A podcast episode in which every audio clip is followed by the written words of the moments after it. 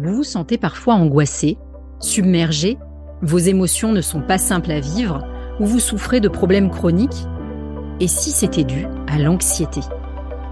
Aujourd'hui, l'anxiété touche une personne sur quatre. Je suis Alexandra, coach et thérapeute spécialisée dans l'accompagnement de l'anxiété et du trauma. J'ai créé ce podcast parce que j'ai la conviction que comprendre ce qui se passe est la première étape indispensable à la guérison et aussi pour vous montrer que l'anxiété n'est ni une fatalité, ni un trait de caractère, et qu'il est possible d'en sortir avec les outils adaptés.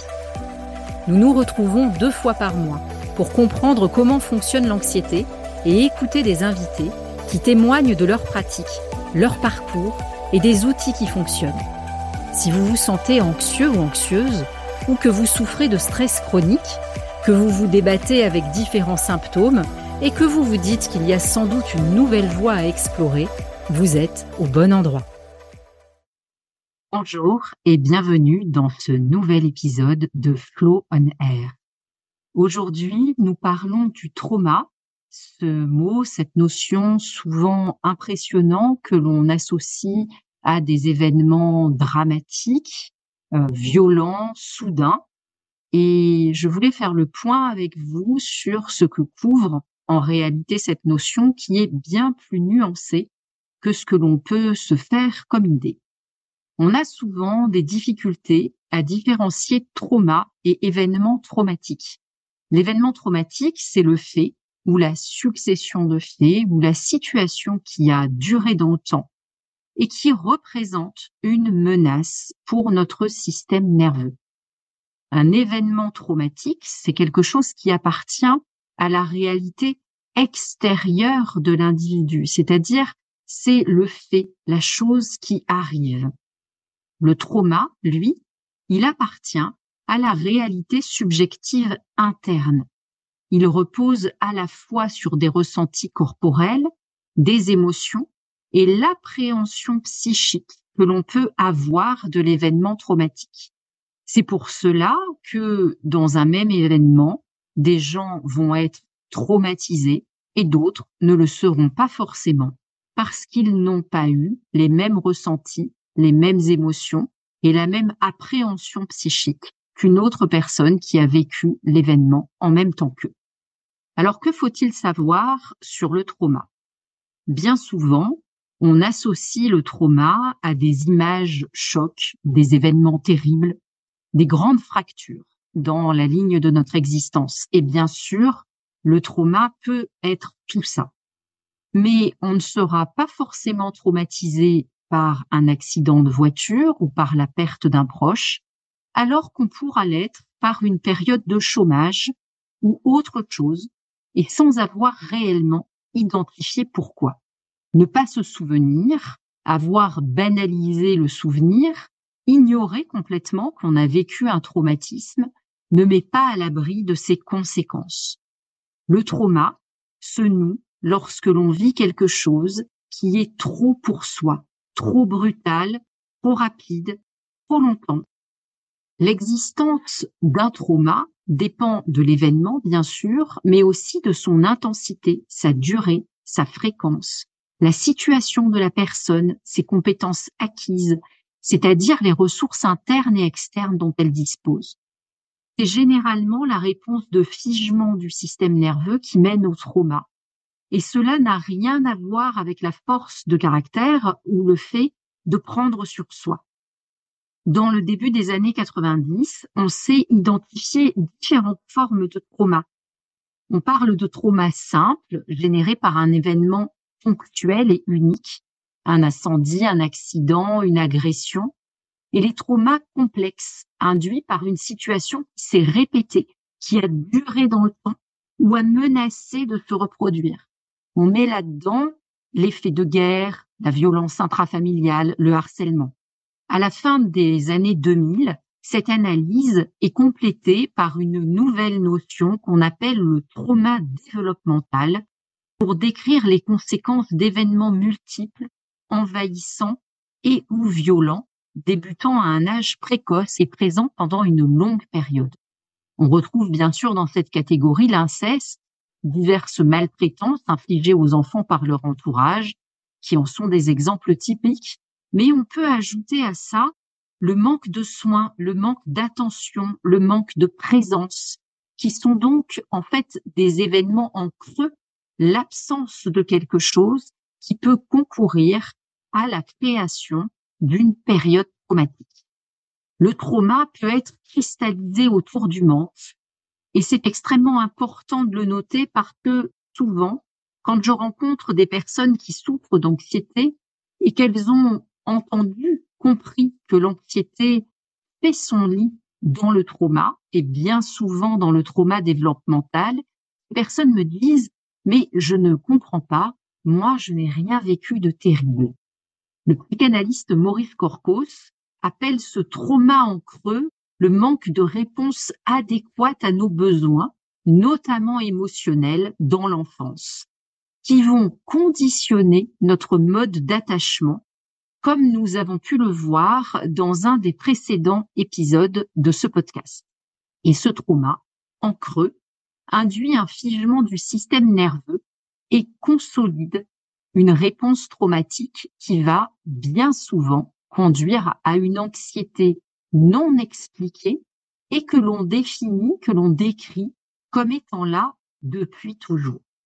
Cette question du trauma, elle est fondamentale et on ne peut pas réguler son système nerveux sans aborder cette question-là. Traiter le trauma, notamment développemental, est indissociable de tout travail sur l'anxiété. Alors, comment savoir qu'un trauma d'enfance dérégule votre système nerveux? Voici dix signes qui peuvent vous faire identifier la présence d'un trauma, même si vous ne savez pas réellement de quoi il s'agit. Premier signe, la difficulté à être dans le jeu ou à accéder au repos. Pour être dans le jeu, vous savez, le jeu, c'est cette chose caractéristique de l'enfance. C'est cette capacité à être concentré à créer, à connecter avec son imaginaire. Et bien sûr, on peut être dans le jeu en étant avec d'autres personnes. Pour être dans le jeu, il faut à la fois être dans l'action, donc on a besoin d'un peu de sympathique, et il faut aussi être en connexion à soi-même et aux autres, et pour ça, il nous faut du ventral. Et pour accéder au repos, eh bien, il nous faut du ventral c'est cet état du système nerveux qui permet d'accéder à la sécurité et donc de pouvoir relâcher pour se régénérer. Autre signe, être toujours occupé, toujours dans le dépassement, toujours exigeant avec soi-même. C'est ici qu'on retrouve les anxieux ambitieux, ceux qui ne peuvent pas se poser euh, quelques minutes et qui ont toujours besoin d'avoir un projet, d'être en train de faire. Vous reconnaissez ici l'activation sympathique. Troisième signe, l'envie de se cacher quand il y a du monde. La difficulté de se mêler à la foule, de rencontrer des nouvelles personnes, de se sociabiliser. Cette envie de rentrer euh, dans sa grotte, c'est euh, le dorsal qui parle, hein, euh, l'envie de fuir pour aller se réfugier et se mettre au calme, parce qu'on identifie l'autre, les autres, comme potentiellement dangereux. Quatrième indice, se renfermer, dire souvent je ne sais pas, ne pas parvenir à s'exprimer, à décrire ses émotions ou à décrire ses ressentis physiques. On a ici euh, notamment euh, de la dissociation qui peut entrer dans cette catégorie et cette caractéristique figement. La procrastination, cinquième euh, cas, cinquième indice, donc faire euh, un pas en avant, deux pas en arrière, savoir que l'on doit se mettre à faire quelque chose et faire plein d'autres choses différentes. La procrastination, c'est aussi typique du figement.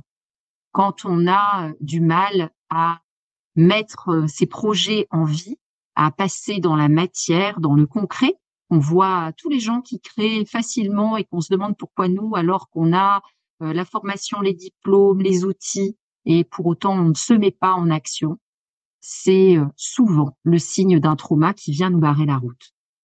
se sentir bloqué dans l'incapacité de prendre des décisions, une grande difficulté à trancher, l'hésitation, peser le pour et le contre pendant des jours, des mois, parfois des années. Ça aussi, c'est typique du trauma.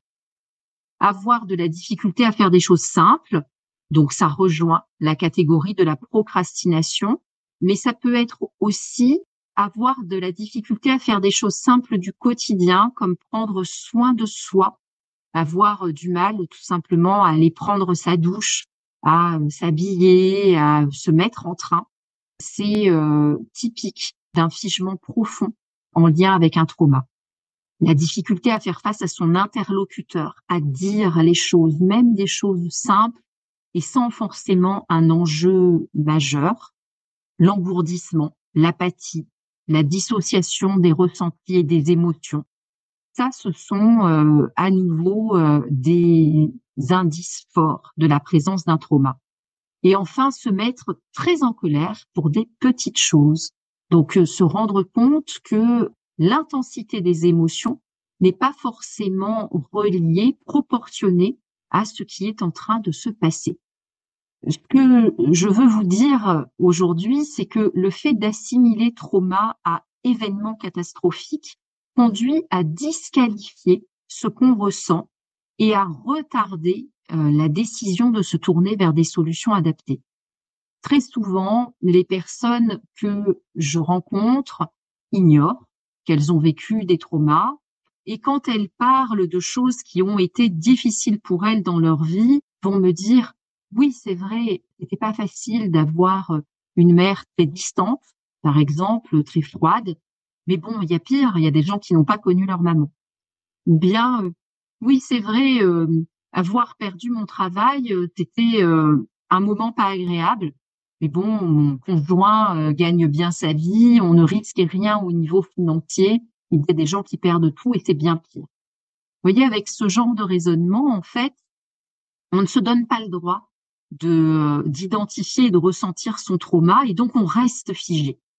Donc, si euh, vous devez retenir euh, quelque chose de ce que je vous partage aujourd'hui, c'est que il n'y a pas de gradation dans le trauma. Il n'y a pas des grands et des petits traumas. Alors, certains parlent de trauma avec un grand T et d'autres de trauma avec un petit T. Mais en fait, pour le système nerveux, un trauma est un trauma. Quelque chose que vous n'avez pas dépassé, vient créer une boucle pour votre système nerveux. Lorsqu'un événement traumatique survient, on retrouve quatre éléments principaux qui sont toujours présents selon des degrés divers. Apprendre à identifier ces quatre éléments permet d'identifier la présence du trauma dès lors que le système nerveux n'a pas été en mesure de décharger l'énergie mobilisée pour faire face à l'événement. Et ça, c'est vraiment quelque chose de très important. Quand le système nerveux se retrouve bloqué face à un événement, qu'il ne peut pas agir, l'énergie reste suspendue, tourne en boucle, en quelque sorte, dans le système nerveux et restera bloquée tant qu'on ne va pas la décharger. Alors, premier élément constitutif, c'est l'hyperactivation. Ce sont les symptômes que l'on ressent dans les périodes de conflit ou de stress augmentation de la fréquence cardiaque et respiratoire, difficulté à dormir, tension, impatience musculaire, pensée en bout, anxiété, transpiration. Quand on se sent mal, quand on se sent anxieux, quand on fait une crise d'angoisse, ce sont euh, des choses que l'on ressent très très fréquemment, parfois avec beaucoup de violence. Certaines personnes ont l'impression qu'elles vont faire une crise cardiaque tellement ces symptômes sont violents. Chaque fois qu'une hyperactivation survient, c'est que le corps rassemble ses ressources. En soi, l'activation n'est pas néfaste. il faut se souvenir que euh, chaque réaction que notre système nerveux est capable d'avoir est une réaction qui est dictée pour notre survie. C'est le fait de ne pas pouvoir aller au bout de la réponse d'activation, de rester coincé en quelque sorte à cette étape, qui va constituer le premier élément du trauma. Deuxième élément, c'est la constriction. C'est un phénomène qui affecte tout le corps lors de la survenance d'un danger. modification des vaisseaux sanguins de la peau, des extrémités, des viscères, modification du tonus musculaire, du champ de vision. Tout le corps s'adapte pour faire face au danger. Et quand la constriction dure trop longtemps, c'est l'apparition de douleurs chroniques musculo-squelettiques, digestives, de problèmes cutanés. En fait, c'est cette crispation qui se maintient dans la durée. Troisième élément, la dissociation. La dissociation, c'est une rupture dans la chaîne des perceptions, des ressentis, presque toujours accompagnée de distorsions du temps ou d'autres mécanismes psychiques comme le déni, le refoulement des affects et de symptômes somatiques, c'est-à-dire que le corps prend le relais et exprime à sa manière ce qu'on ne sait pas mettre en mots ou en action. La dissociation a pour but de nous protéger d'une activation du système nerveux qui s'intensifie. C'est le moyen d'endurer des choses qui sont au-delà du supportable au bout d'un certain temps. Quatrième élément, l'impuissance. L'impuissance est liée à la réponse de figement. L'hyperactivation, c'est l'accélérateur du système nerveux et l'impuissance, c'est le frein, le résultat, et le figement si on appuie sur les deux pédales en même temps la réaction traumatique entraîne en même temps l'accélérateur et le frein. Et c'est la surchauffe assurée pour le moteur, alors que le corps, lui, ne bouge plus. Quand on est en présence d'un trauma, on va trouver des choses donc comme cette hypervigilance, hyperactivité, flashback, sensibilité extrême à la lumière ou au son, émotivité excessive, cauchemar, sommeil difficile, capacité réduite à réagir au stress, anxiété, phobie, comportement d'évitement, mise en danger. Toutes ces choses-là, si vous les repérez euh, dans votre vie et que pour autant vous n'avez pas repéré d'événements traumatiques dans votre vie, c'est bien certainement que vous êtes en présence d'un trauma. Alors que dire de la mémoire? Nombreuses sont les personnes que je rencontre qui doutent de pouvoir guérir parce qu'elles ne se souviennent pas ou parce qu'elles n'ont pas de souvenirs clairs ou alors parce que c'est trop douloureux pour pouvoir être évoqué. D'autres personnes me disent avoir des souvenirs très détaillés de leur vie, mais ne pas déceler d'émotions problématiques vis-à-vis de ces souvenirs. Alors je vous propose de faire un point sur cette question passionnante de la mémoire. Il existe deux types de mémoire, la mémoire explicite et la mémoire implicite. La mémoire explicite ou déclarative implique la récupération consciente de l'information. Elle se subdivise en deux catégories. La mémoire épisodique ou autobiographique, qui, contient les souvenirs de notre vie, de notre passé, et la mémoire sémantique, c'est-à-dire la mémoire des faits et des connaissances.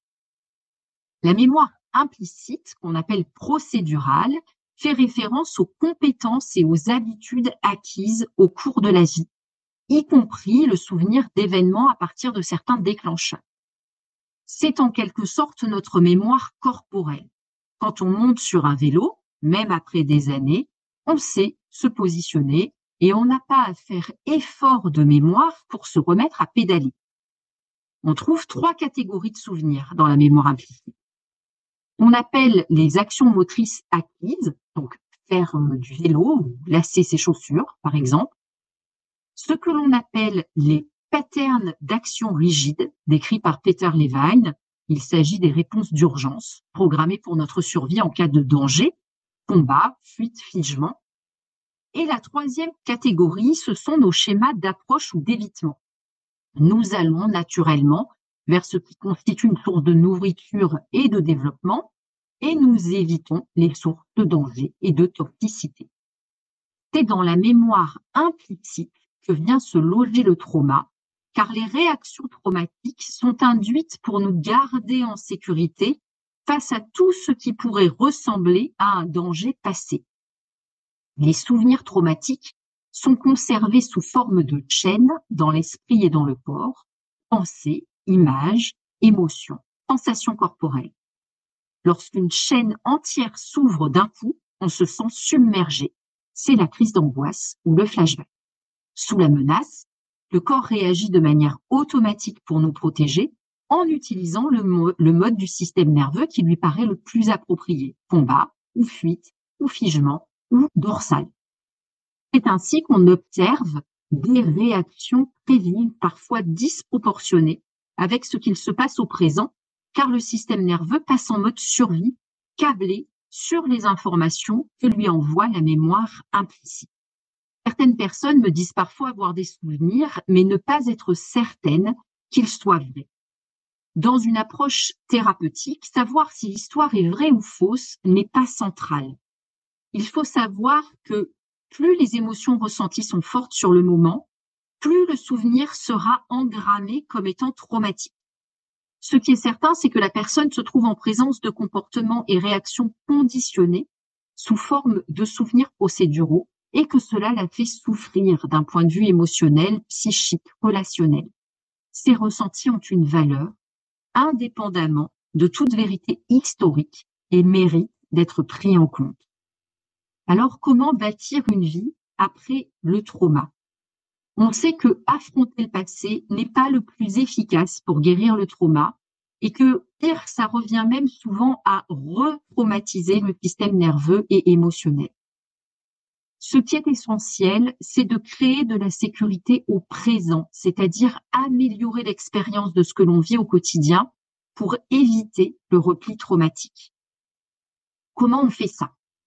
Il faut savoir qu'avec le trauma, on appréhende le monde au travers d'un système nerveux autonome qui perçoit de manière altérée la sécurité et le risque.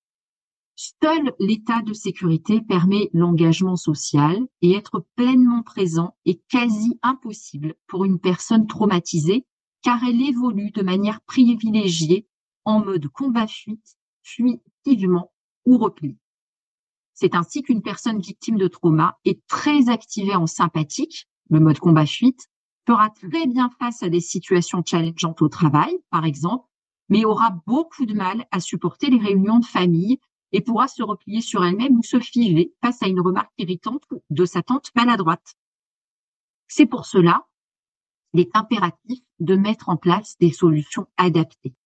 Pour ça, il faut agir sur la neuroception, calmer les tensions physiques, ramener de la sécurité dans le corps avec des pratiques physiques adaptées. Le yoga, la boxe, les sports de combat donnent de très bons résultats réintroduire de la connexion aux autres par le jeu, qui est un état mixte mélangeant vagal et ventral, comme je vous le disais tout à l'heure, avec sympathique. Ça sera plus facile d'expérimenter la connexion aux autres sécurisée avec des jeux de société, par exemple, plutôt qu'avec des discussions qui peuvent mal tourner. Si vous faites partie de ceux pour qui les longs dîners en famille sont une angoisse rien qu'à y penser, Sortez des jeux de société décrètables et débarrassés et prévoyez des jeux, des devinettes, par exemple, pour animer le repas.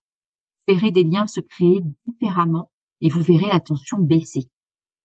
Autre chose importante, cultiver l'interoception. L'interoception, c'est la perception interne que nous avons de notre corps. Par exemple, je d'un repas de fête trop copieux, le lendemain j'ai envie de bouger ou d'aller courir, car mon nerf vague a perçu que je n'arrive pas à digérer correctement.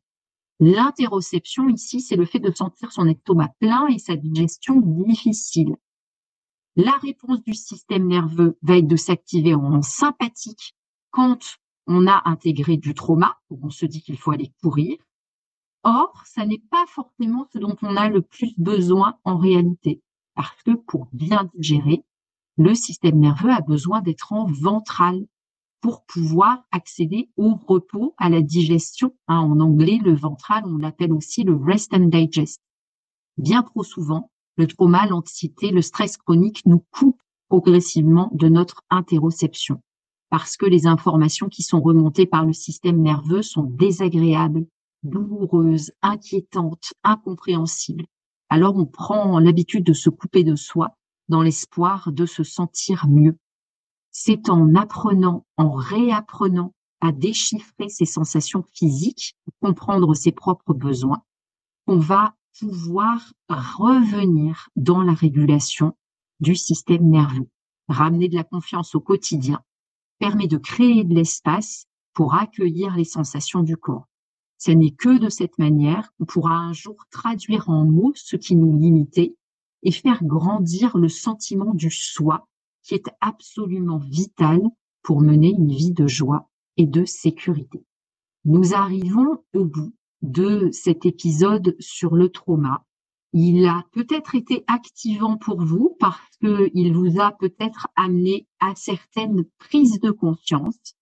Si c'est le cas, je vous invite à m'envoyer un message si vous avez envie de partager. Vous pouvez laisser un message sous l'épisode du podcast. Vous pouvez aussi me contacter par mail pour euh, venir me dire ce que vous avez pensé de tout ça et ce que vous avez compris. Pensez, si vous avez aimé cet épisode, à laisser cinq étoiles et un commentaire. C'est important pour faire vivre le podcast et le faire rayonner. Je vous remercie pour votre écoute et je vous dis à bientôt pour un nouvel épisode. Merci pour votre écoute. On se retrouve dans 15 jours. D'ici là, commentez, likez, partagez pour faire connaître ce podcast. Prenez soin de vous et souvenez-vous que l'anxiété n'est qu'un message et qu'il existe une vie de joie et de sérénité.